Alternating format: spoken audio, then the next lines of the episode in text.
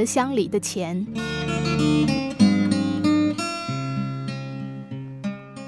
黄昏，寺庙里静悄悄的，香炉烟雾弥漫，僧人们正在吃晚饭。一名男子悄悄地溜进寺庙，来到功德箱前面。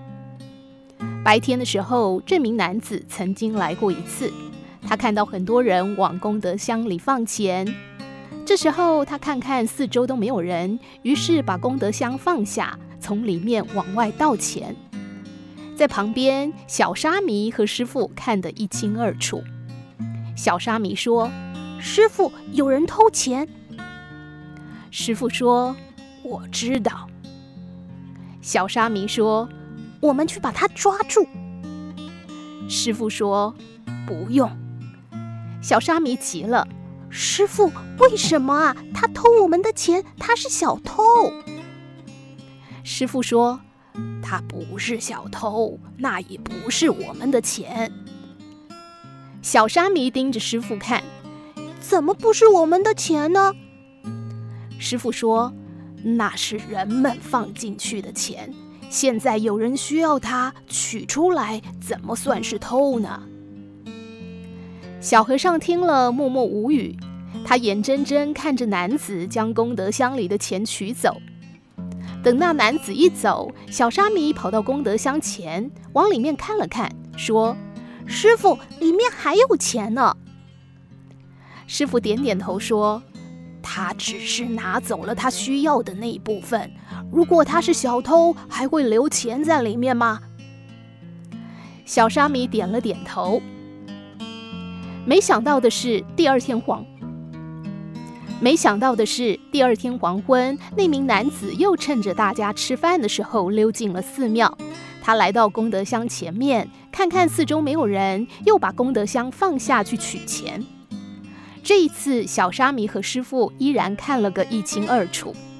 小沙弥见了，说：“师父，他是小偷，他又偷我们的钱了。”师父说：“人放钱，人取钱，人放的钱人来花，怎么是偷啊？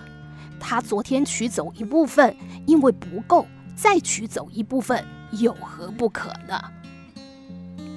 小沙弥非常生气，可是不敢发作。只好眼睁睁看着那男子取走功德箱里的钱。等他一走，小沙弥就跑到功德箱前面，往里面看了看，发现里面还有钱，心想这名男子总不算太坏，因此作罢。此后，他再也没有来到寺庙。一年之后，他再次踏进寺庙。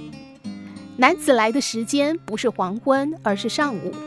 他进了大殿，拜了佛，来到功德箱前面，打开皮包，掏出厚厚一沓钱，塞进了功德箱。旁边的人都张大了嘴巴，心想：这男子也太慷慨了吧！小沙弥看到这一幕，忍不住走向前去，问他为什么这么大方。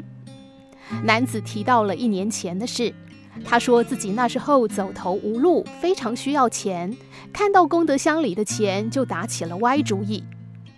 功德箱里的钱让他绝处逢生，现在他的日子好了，他就前来加倍奉还。小沙弥把这件事告诉了师傅，师傅说：“每个人都有困难的时候，只要我们给别人一条出路，别人就能走出困境。”最后，我们也可以得到加倍的回报。功德箱其实是人们的功德箱，也是我们的功德箱啊。后来这件事传开了，寺庙的住持特地放了一个功德箱在寺庙门口，由小沙弥专门负责管理。每一天，小沙弥都会往功德箱里装钱，让那些需要帮助的人去取钱。一开始的时候，白天装满钱的功德箱，第二天一早就会变少。